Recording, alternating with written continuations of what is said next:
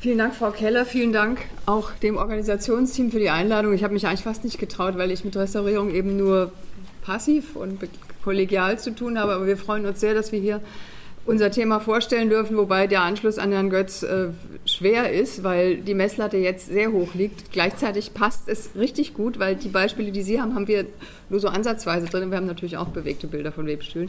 Wir haben das geteilt, das Thema. Wir sind deswegen hier, oder der, der Auslöser ist dieses EFRE-Projekt zur Digitalisierung unserer Stoffmusterbuchsammlung. Dazu wird Frau Hornscheid gleich am Anfang was sagen und dann auch eben zur Frage der äh, Textilindustrie in Deutschland allgemein. Also wir, wir, machen das in zwei Teilen und Frau Hornscheid als die Fachfrau fürs Weben und für die Textiltechnik wird anfangen. Ja, wobei wir uns ähm, natürlich von der museologischen Seite dem Phänomen Weben im Museum äh, genähert haben. Ähm, ja, aber vielleicht lassen Sie mich ein paar Sätze sagen zu dem, wie wir zu der Beschäftigung mit dem Thema gekommen sind, über das ganz persönlich biografische bei mir hinaus. Frau Keller hatte das schon angedeutet. Ähm, der Fachbereich Gestaltung hier, zu dem ja die Studiengänge Restaurierung, Grabungstechnik, aber auch die Museumskunde gehören, haben in ihren textiltechnischen Ausbildungs- ähm, und Studiengängen einen langen Vorläufer. 1856 ähm, kam es zur Gründung einer Musterzeichnenschule am Königlichen Gewerbeinstitut und in den folgenden Jahren sukzessive zur Herausbildung eines Fachschulsystems. Hier haben wir noch ein Bild in so einen Blick. Und diese Ausbildung war immer angelehnt auch an die Bedürfnisse der Industrie. Ähm, in dieser Tradition stehen wir hier im Grunde auch vom Fachbereich und 2005, noch bevor ähm, die Studiengänge vom Warschauer Platz, vom Standort nach Oberschöneweide gezogen sind, hat man dort auf dem Dachboden Stoffmusterbücher, ein Konvolut von Stoffmusterbüchern und Tafeln, Mustertafeln ähm, gefunden. Die wurden dann von ähm, Sibylle Einholz oder unter ihrer Leitung von den Museologen erstmals gesichtet und werden im Moment als Makroprojekt des Fachbereichs bearbeitet. Das heißt, alle Studiengänge eigentlich vom Fachbereich sind da in gewisser Weise daran beteiligt. Die Museologen inventarisieren, das habe ich auch in den letzten anderthalb Jahren mit ähm, begleitet, also einen Erfassungsstandard entwickeln. Ähm, die Restauratoren haben angefangen, erste Bücher zu reinigen. Ähm, hier haben Sie noch mal andere Beispiele. Die Modedesigner haben diese alten Vorlagen genutzt und machen daraus neue Kollektionen, also ein Bestand, der vom gesamten Fachbereich ähm, genutzt wird. Ein herausragendes Beispiel sicherlich oder das Herzstück dieser Sammlung, ähm, ein ja quasi Werkstatttagebuch der Berliner Firma Seidenweberei, ähm, der Berliner Seidenweberei Gabein. Ähm, und hier finden sich Proben, Originalproben für sehr prominente Orte auch, die dann im Auftrag gewebt wurden und hier eben ähm, eigentlich das Beispiel, was so das Herausragende war oder auch ist, um die Bedeutung dieses Fundes immer wieder deutlich zu machen, dieser blaue Stoff äh, für den Pavillon in Charlottenburg nach einem Schinkelentwurf. Ähm, da wurde dann eine Restaurierung auch mal angehalten, die schon dabei war eigentlich oder in Vorbereitung war. Angehalten, weil man dann festgestellt hat, das ist webtechnisch ganz anders, als wir dachten. Man hatte Schwarz-Weiß-Abbildungen, nach denen man in den 50er Jahren rekonstruiert hat. Und Sie haben hier links diesen Sternenvorhang. Dazu ist also dieses Beispiel Rekonstruktion aus den 50er Jahren. Da sind diese Sterne eingestickt. Im Originalbefund wissen wir heute, die waren eingewebt. Diese, die sind, die werden demnächst noch ähm, nachgewebt. Ähm, da hat man jetzt einen Sponsor gefunden, der das auch finanziert. Diese Fenstervorhänge im neuen Pavillon, die sind nach diesen Farbbefunden. Ich äh, zeige das nochmal hier zurück, nach diesen Farbbefunden und Sie sehen da deutlich den Unterschied auch. Äh, 50er Jahre, das Bild, was man hatte von dieser Ausstattung aus dem 19. Jahrhundert, dass das doch ganz anders war. Und worauf ich eigentlich hinaus will, diese Vorhänge haben hier, schließen hier mit einer Borte ab. Auch dafür haben wir ähm, eine Vorlage gefunden oder ja, Vorlage für den neuen Pavillon, die dort ausgewählt wurden. Und als wir dort standen und ähm, Susanne Evers uns eben auch ihr, den äh, Restaurierungsprozess oder die ja, Rekonstruktion im Grunde so erläutert hat, was ist passiert, was wird noch passieren, aufgrund eben der Funde in unseren Musterbüchern, da sagte sie dann so ein bisschen lapidar, ja, und es fand sich in ganz Europa keine Firma mehr, die in der Lage gewesen wäre, technisch diese Borten, so wie wir sie im Original finden, als Borten zu weben. Man hat dann zu einem Trick gegriffen, hat die in einen Stoff quasi, das Muster in einen Stoff eingewebt, ausgeschnitten, aufgenäht. Der Laie sieht das nicht, ähm, aber das war für uns so ein, kann man sagen, ausschlaggebender Moment, uns damit zu befassen. Wie sieht das eigentlich aus mit der Technik ähm, des Webens, mit der Bewahrung des Wissens auch? Ähm, und dazu haben wir uns auseinandergesetzt, zum einen mit den, mit den Textilmuseen in Deutschland, Schwerpunkt Weberei, ähm, aber auch mit der Entwicklung der Textilindustrie, denn beides hängt ganz wesentlich zusammen. Ähm, während die Textilindustrie, ähm, hier haben wir mal einen Blick auch aus ähm, dem Bestand des historischen Archivs, da haben wir also auch eine Lehrdiasammlung, ähm, während die Textilindustrie im 19. Jahrhundert zu einem wichtigen Motor der industriellen Revolution äh, gehörte, spielt sie heute eigentlich für den Wirtschaftsstandort Deutschland mehr oder weniger eine untergeordnete Rolle. Ähm, ich habe mal ein bisschen recherchiert, das war nicht ganz einfach, aber gefunden für 1905 eine Angabe 248.614 Betriebe sind da aufgeführt, ähm, Textilindustrie im Deutschen Reich. Davon ähm, die sogenannte Hausindustrie, auch eine beträchtliche Zahl, also kleine, kleinere Betriebe, aber das sind ähm, ähm ja, ähm, und diese Betriebe, selbst wenn ich die jetzt abziehe, selbst wenn ich sage, das sind zum Teil Heimarbeiten, bleiben über 86.000 äh, Betriebe übrig, unterschiedlich groß, aber man sieht, äh, die Tendenz wird da deutlich, welche Rolle das Textilschaffen zu der Zeit noch gespielt hat. Ähm, es gab verschiedene Gründe, da will ich jetzt gar nicht im Detail darauf eingehen, warum es zu einer Konzentration äh, ähm, kam, Wirtschaftskrise, Krieg, äh, Produktionseffektivitätssteigerung durch ähm, ja, Weiterentwicklung von Maschinen.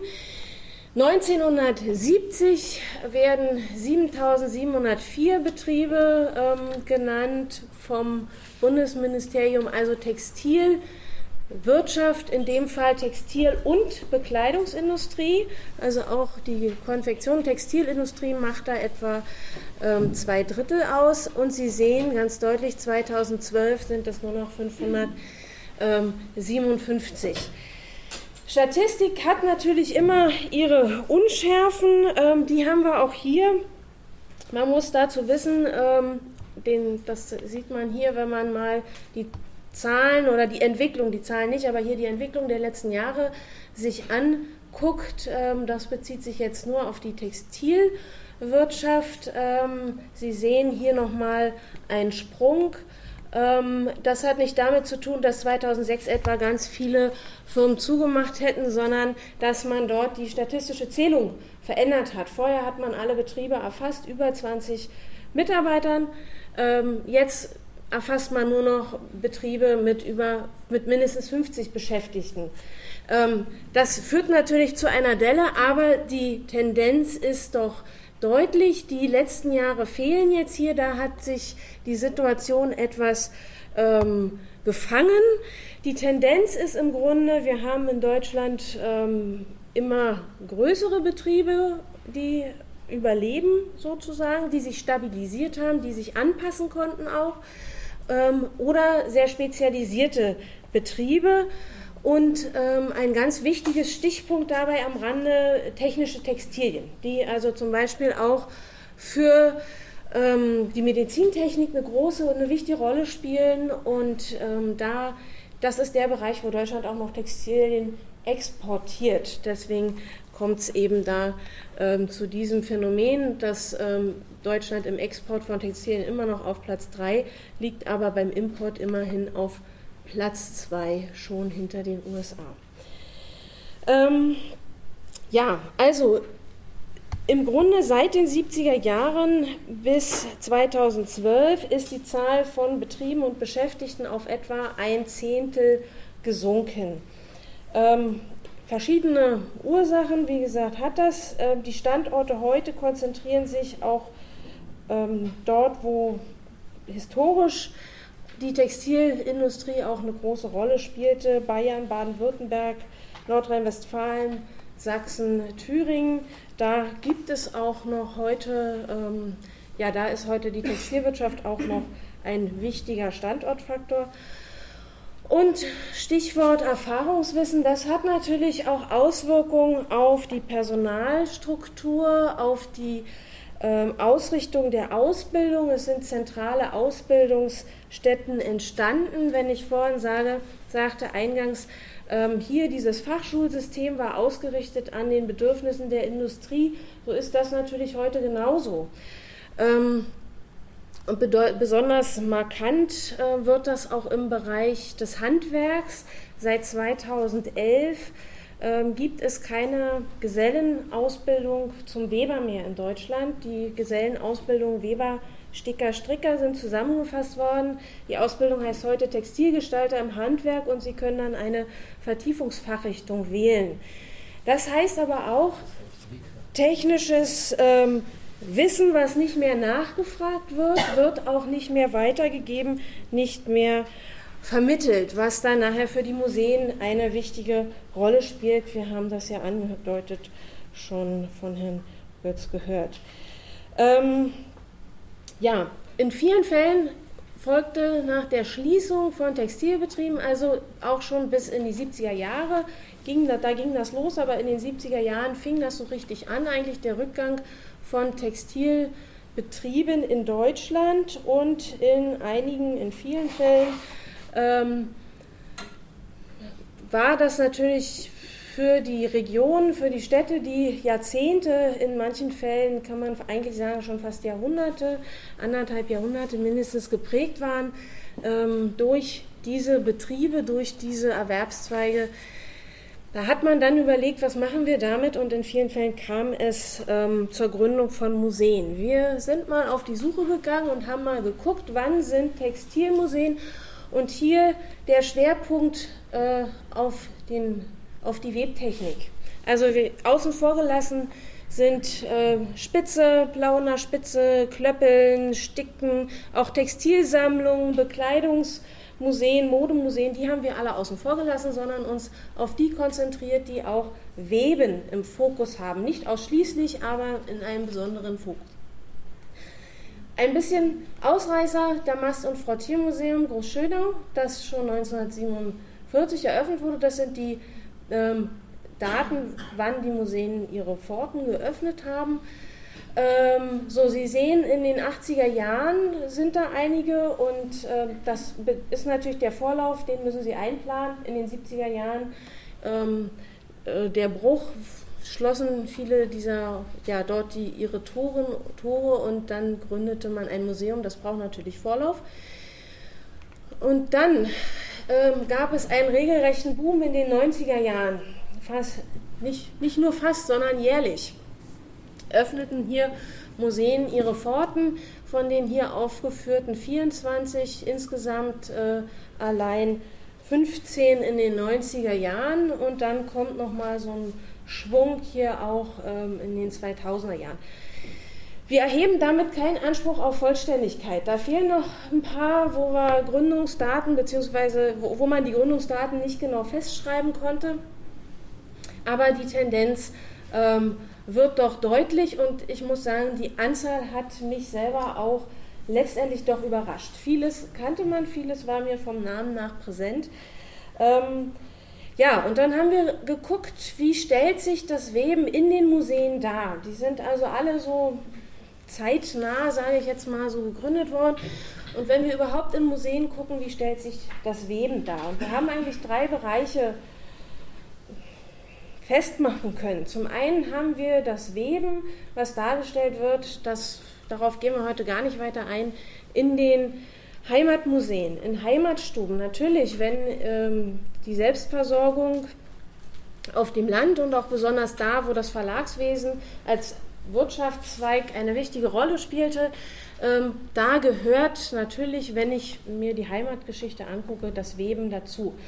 Das ist ein sehr problematisches Feld, ähm, denn da stehen die Geräte zur Textilherstellung, die Webstühle, die Spinnräder, die Flachsbrechen, ähm, aber in der Regel weiß, das begegnet mir häufig niemand mehr, wie das Ding einzurichten ist, wie es zu bedienen ist.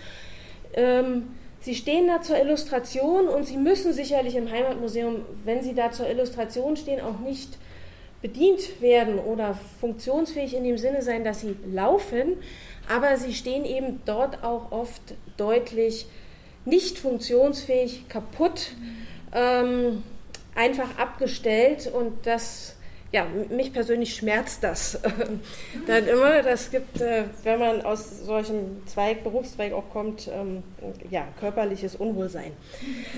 Ähm, dann gibt es Museen, die tragen den Charakter einer Schauwerkstatt. Ähm, sie haben, die Übergänge sind da fließend zwischen Gewerbebetrieb, Schauwerkstatt, Museum.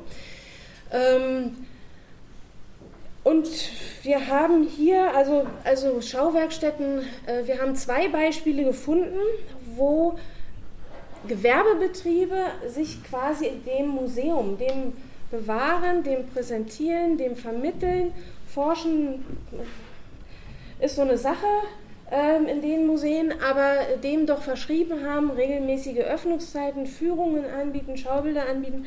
Und was mich äh, beeindruckt hat, zwei Beispiele haben wir. Einmal ähm, 1992 die Handweberei Henny Jensch-Zeimer, ähm, ganz in der Nähe von Berlin in Geltow und ähm, 1991 die Band, das Bandwebereimuseum Kafka in Wuppertal.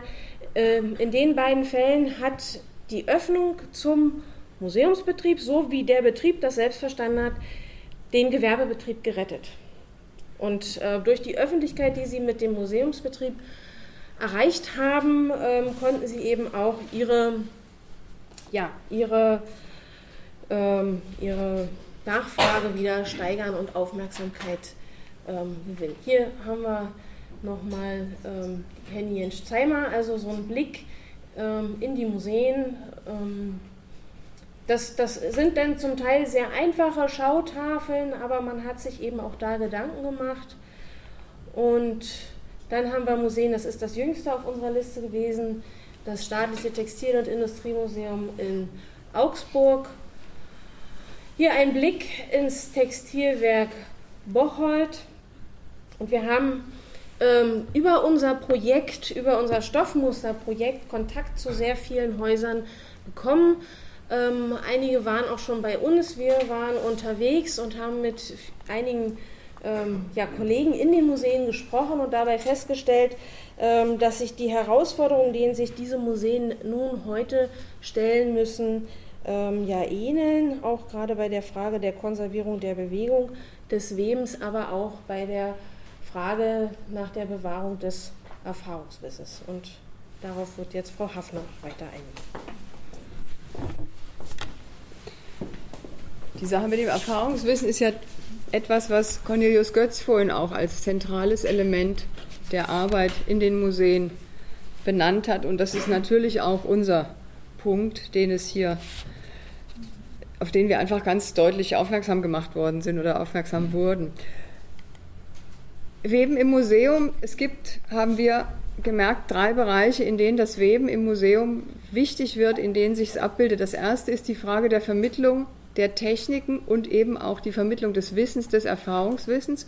Und dafür brauchen Sie A, die Maschinen mit ihrer jeweiligen Bedingtheit und ihrem jeweiligen konservatorischen Zustand und B, brauchen Sie Personen, die mit den Maschinen umgehen können und die dieses Erfahrungswissen haben. Ganz kurz nur zu den Inhalten. Wir werden das jetzt nicht im Detail ausführen, aber damit Sie, wir haben ja vorhin auch schon Webmaschinen gehabt, einfach nochmal sehen, wie das geht, das Weben. Sie haben Kette, das sind die längs gespannten Fäden. Und das war ja auch das Thema unseres Vortrags. Die Kette die Kettfäden, die auf dem Kettbaum aufgezogen sind, haben den Schuss, der quer dazu läuft, im Schützen. In der Handweberei ist das oft das Schiffchen, in der automatisierten Weberei, Maschinenweberei ist es der Schütze. Und eine kleine Erkenntnis, die mir gekommen ist, die Sie vielleicht auch interessieren könnte. Auf Englisch ist der Begriff für einen Webstuhl Loom und der Begriff für den Schützen ist auf Englisch Shuttle. Also etwas, was hin und her fährt, was bei uns ja heute eben der Shuttle zum Transport für Personen oder sonst was ist. Das kommt im Grunde, dieser Begriff kommt aus der Webtechnik und meint den Schützen, der den Schussfaden transportiert. Und dann gibt es, weil sie ja eben immer dieses Kreuzen der Kettfäden brauchen, mindestens Schäfte, in denen zum Beispiel Kettfaden 1357 auf also auf, durchgeführt ist und hochgezogen wird und dann Kettfaden 2468, womit sie dann eben diese gleichmäßige Leinwandbindung kriegen. Je komplizierter die Bindungsmöglichkeiten werden, dazu komme ich gleich noch, äh, desto mehr Schäfte brauchen sie und desto komplexer und komplizierter wird natürlich die gesamte Maschinerie.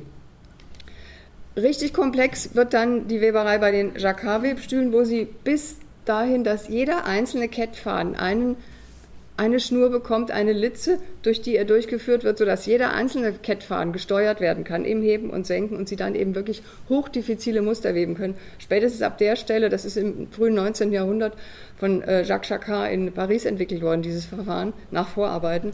Spätestens ab da werden die Maschinen richtig aufwendig und richtig komplex und im Grunde auch nicht mehr zu begreifen, wenn sie nur da stehen und sie das ansehen können. Sie müssen sehen, wie sich das Ding bewegt, sonst begreift wirklich niemand. Es sei denn, er ist Fachmann. Nur die drei Bindungstechniken, von denen vorher auch schon die Rede war.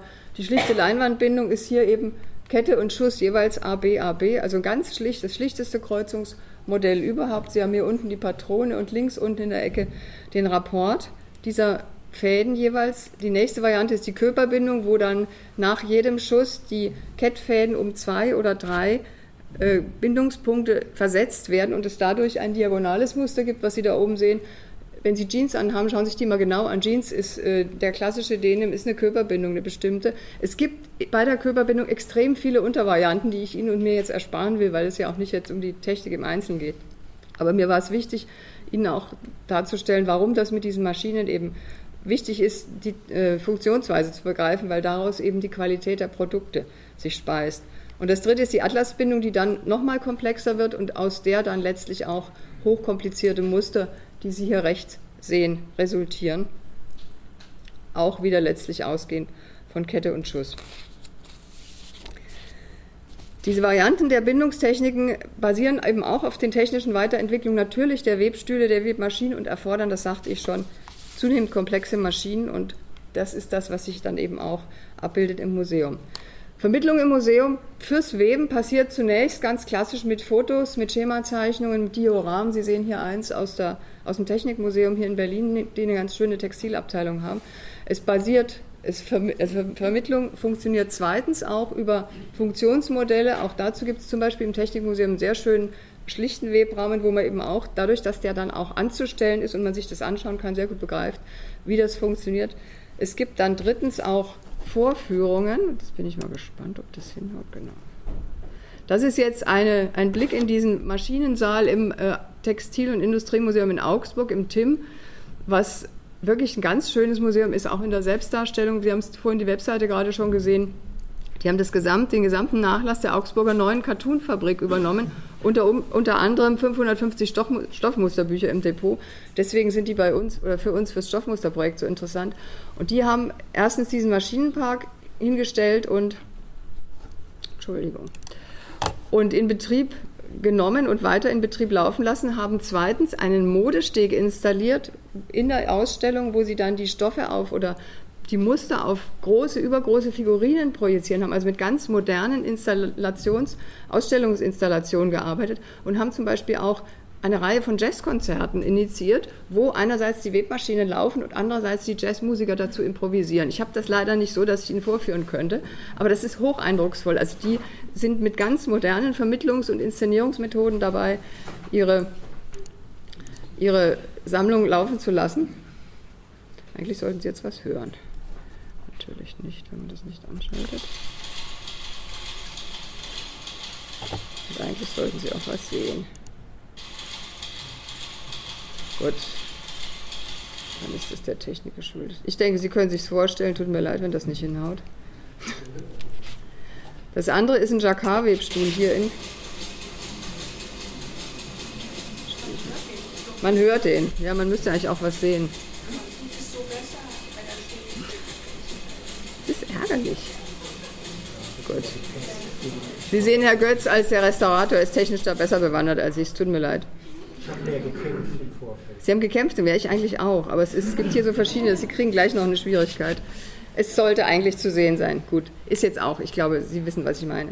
Vorführungen sind das Kernstück in Webmuseen, weil eben auch dann die Mitarbeiter aus den Firmen oder eben auch ehrenamtliche, aber es sind vor allen Dingen die ehemaligen Mitarbeiter, ehemaliger Weber, die das eben vorführen, die natürlich auf Fragen antworten können, die auch zum Beispiel die Schwierigkeiten, die Arbeitssicherheitsbedenken oder Schwierigkeiten, auch die, ähm, na, also solche Sachen wie Lärm und Dreck und Hitze, das könnt ihr auch sehr gut vermitteln und das war jetzt so ein bisschen zu hören, aber wenn so eine Webmaschine läuft, es ist irre laut natürlich und wenn, und es ist ja so, dass in der ähm, fortführenden Industrialisierung eine Weberin nicht nur mit einer Webmaschine zu tun hatte, mit sechs oder acht oder zehn und ständig gucken musste, wo ist die Spule zu Ende, wo muss der neue Faden rein. Das ist wirklich Stress gewesen und das können die auch ganz gut vermitteln und ich finde das auch ein Aspekt, dass man über die technische Funktionsweise hinaus natürlich auch die Arbeitsbedingungen der damaligen Zeit vermittelt und sichtbar macht. Und das geht eben auch durch das Erfahrungswissen der Kollegen, die das dann da weitergeben, einfach im Erzählen. Viele Häuser von denen, die wir uns angeschaut haben, und das ist ja auch das, was Herr Götz für die Tuchfabrik in Euskirchen berichtet hat, nutzen ihre Webmaschinen dazu, Produkte zu weben, Handtücher, Stoffe, Anzüge in Euskirchen, die dann im Museumsladen, im Museumsshop gleich verkauft werden, mehr oder weniger gut inszeniert. In Augsburg ist das sehr schön inszeniert. Also auch das ist eben genau dieser Imagegewinn, von dem Sie sprachen. Der ist in Augsburg sehr stark und der ist in Bramstedt zum Beispiel im Tuchmachermuseum auch sehr stark. Also diese Idee, auch gleichzeitig die Produktion dann eben wirklich effektiv und praktisch umzusetzen, das finde ich eine sehr kluge Idee, um das Ganze dann wieder in den Produktionsprozess zu bringen.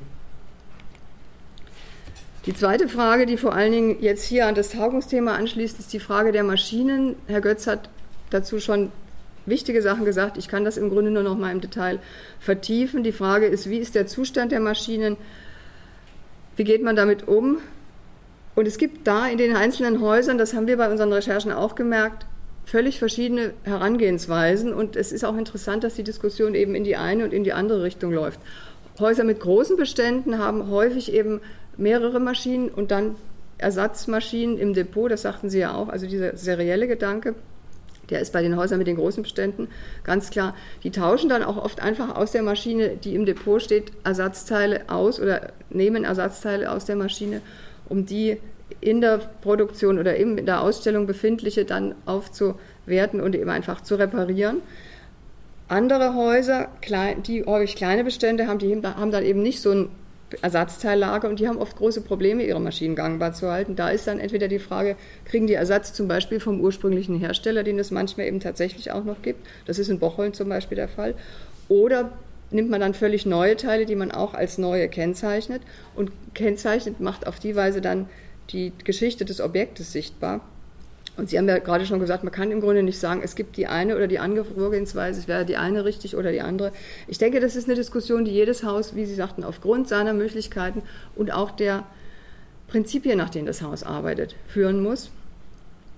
Und ich denke, es ist wichtig, sich diese Schwierigkeit bewusst zu machen und ins Gespräch zu kommen und eben dann eine für das jeweilige Haus stimmige Vorgehensweise damit zu entwickeln. Manche Häuser fertigen in hauseigenen Werkstätten eben Ersatzteile an oder geben das, diese Notwendigkeit der Ersatzteile als Auftrag nach draußen und arbeiten zusammen zum Beispiel mit Berufsschulen oder mit Lehrlingsausbildungsstätten zusammen, was ich auch wieder eine interessante Sache finde im Hinblick auf dieses Erfahrungswissen erhalten und weitergeben. Also wenn man da Lehrlingsausbildungen einbezieht, ist das auch wieder ein Schritt in diese Richtung. Manche Maschinen, das wissen Sie auch, gehen kaputt, wenn sie nicht bewegt werden. Wer rastet, rostet. Das ist ein Thema, was wir morgen haben. Also das heißt, die Bewegung ist hier konservatorisch geboten und günstig. Das muss man natürlich auch einkalkulieren. Und es gibt dann auch einen Effekt, der im Museum dann plötzlich auftaucht. Sie brauchen, wenn Sie Besucher und auch vielleicht viele Besucher um die Webmaschinen herum haben, Schutzvorrichtungen, die es in der Maschinen in der Fabrik vielleicht nicht gegeben hat. Sie brauchen also Zusatzteile, die dem eigentlichen Zweck erstmal nicht entsprechen, die aber aufgrund der Vermittlung der Ausstellung eben notwendig sind. Also das kommt dann eben auch noch dazu. Viele Museen haben uns gesagt, genau das, was wir auch schon gehört haben, die Details der Maschinenbedienung, das Wissen darüber, auch das Material und die Dokumentation dazu sind entweder gar nicht vorhanden, konnten nicht übernommen werden oder gehen verloren. Manchmal ist also wirklich sowas wie experimentelle Archäologie vonnöten, um wieder herauszufinden, wie das geht. Und in vielen Häusern, das muss man wirklich sagen, hat die Lauffähigkeit der Maschinen den Vorrang vor den rein konservatorischen Aspekten. Und ich muss ehrlich sagen, ich habe dafür auch großes Verständnis, weil ein Museum ja nicht nur dazu da ist, die Dinge sichtbar zu machen, sondern eben auch wirklich die Vorgänge zu vermitteln. Und dafür, das ist das Thema der Tagung, dafür ist die Bewegung eben ganz entscheidend. Dritter Punkt, die Personen, um die es geht. Vieles basiert auf dem ehrenamtlichen Engagement von ehemaligen Mitarbeitern, von ehemaligen Webmeistern oder Weberinnen, die natürlich einfach dann auch irgendwann nicht mehr da sind und deren wirklich großes Fachwissen verloren geht. Und das ist ein richtig großes Problem in allen Häusern, mit denen wir gesprochen haben und die versuchen im Moment auch zu überlegen, wie man das bewahren kann. Es gibt eben natürlich die Möglichkeit, Interviews zu machen, Filmaufnahmen zu machen, auch zu befragen, da rein auch aufzuschreiben. Man sucht natürlich auch Dokumentationen der Herstellerfirmen, wenn das geht. Aber es ist den Museen deutlich bewusst, dass das ein ganz großes Problem ist für die nächsten Jahre. Und es gibt da zum Glück jetzt auch Ansätze, da komme ich gleich noch dazu. Bei den Restauratoren gibt es relativ selten wirklich ausgebildete Restauratoren fürs Kulturgut in den Häusern. Es sind häufig Metallberufe, Maschinenbauer, Maschinenführer, Schlosser, Heizungsbauer, was ich besonders schön fand. Es gibt Elektrotechniker, es gibt auch mal eine Textiltechnikerin, die natürlich da auch sehr gut ist. Und die kommen dann aus ihren Handwerken und kriegen dann im Grunde über Weiterbildungen das Know-how, so das denn zu machen ist und äh, sind dann konservatorisch und Anlagen, also von der Anlagenbetreuung her und konservatorisch für die Geräte zuständig. Also da wäre natürlich, aber das muss ich Ihnen nicht erzählen, ein breites Feld und das ist wie immer die Frage, wen hat man, wen kann man bezahlen. Interessant finde ich es aber schon, Sie sagten ja vorhin, dass es den Verband des technischen, der technischen Restaurierung oder der Restaurierung von technischem Kulturgut jetzt seit 20, knapp 25 Jahren gibt. Also das ist ja auch ein Berufsfeld, was noch gar nicht so alt ist, was etwa parallel liegt zum Beispiel mit der Gründung der ganzen Textilmuseen. Also hier ist noch eine Menge zu tun, aber da habe ich das Gefühl, sind die Museen auch einfach sich der Sache bewusst. Ein Beispiel jetzt für eine ganz gelungene Öffentlichkeitsarbeit ist hier das Tuchmachermuseum in Bramsche, die den gesamten Herstellungsprozess von Stoffen vom Spinnen angefangen über das Weben bis hin zum Färben in diesem ganz typischen Bramscher Rot, was Sie vorhin bei der Mule aus Bramsche ja auch schon an den Fäden gesehen haben. Die haben eine ganz schöne Webseite und die haben sofort eben dann auch drei Videos online, wo man diese Vorgänge ganz schön sehen kann. Also es gibt Häuser, die sich im Internet inzwischen sehr klug präsentieren und da auch bereits anfangen eben mit ihren Vermittlungsangeboten. Wie kann man das Wissen konservieren? Es gibt mehrere Varianten und ich will das jetzt auch nicht im Detail aufzählen. Ein Punkt ist mir wichtig, Ihnen auch zu sagen, es gibt im Deutschen Museumsbund ja verschiedene Fachgruppen, unter anderem die Fachgruppe der Technikmuseen und in dieser Fachgruppe der Technikmuseen gibt es eine Gruppe der Museen, die textiltechnisch ausgerichtet sind. Die hatten im letzten Herbst just in Bocholt eben eine Tagung und haben sich da zusammengetan und überlegt, dass sie jetzt wirklich mal ein Wissensarchiv aufbauen wollen, dass sie das alles und zwar wirklich gemeinschaftlich zusammentragen wollen, was die einzelnen Häuser noch wissen, dass sie auch losziehen und eben wirklich suchen, dass man das Erfahrungswissen sammelt und dokumentiert und eben dafür sorgt, dass es nicht ausstirbt. Und ich denke, im Zuge unseres Stoffmusterprojektes werden wir da auch versuchen, ein bisschen dazu beizutragen und eben wirklich auch ins Gespräch zu kommen. Es gibt ein schönes, ein sehr schönes Beispiel der Vermittlung auch von Restaurierungsansätzen im Netz. Das ist mit Cornelius Götz entstanden für das Tuchemacher Museum in Bramstedt eine Seite, deren URL ich Ihnen sehr ans Herz lege. Aus ähm, Gründen der sehr kurzfristigen Vorbereitung des Vortrages bin ich nicht imstande, mit dem Rechner ins Netz zu gehen, was mir wirklich peinlich ist, aber ich kann es Ihnen einfach nur so sagen. Das heißt, ich kann Ihnen die Seite jetzt nicht zeigen. Aber ich würde Sie sehr einladen, die mal anzuschauen. Das ist eine sehr schöne Flash-basierte Seite, in der wirklich da rein nach dargestellt wird, welche Kriterien der Restaurierung im Netz gibt es und welche Kriterien und welche Vorgänge gibt es in Bramsche, was ist da passiert. Das ist richtig gut gemacht. Soweit an dieser Stelle von uns. Wir stehen für Fragen zur Verfügung. Vielen Dank.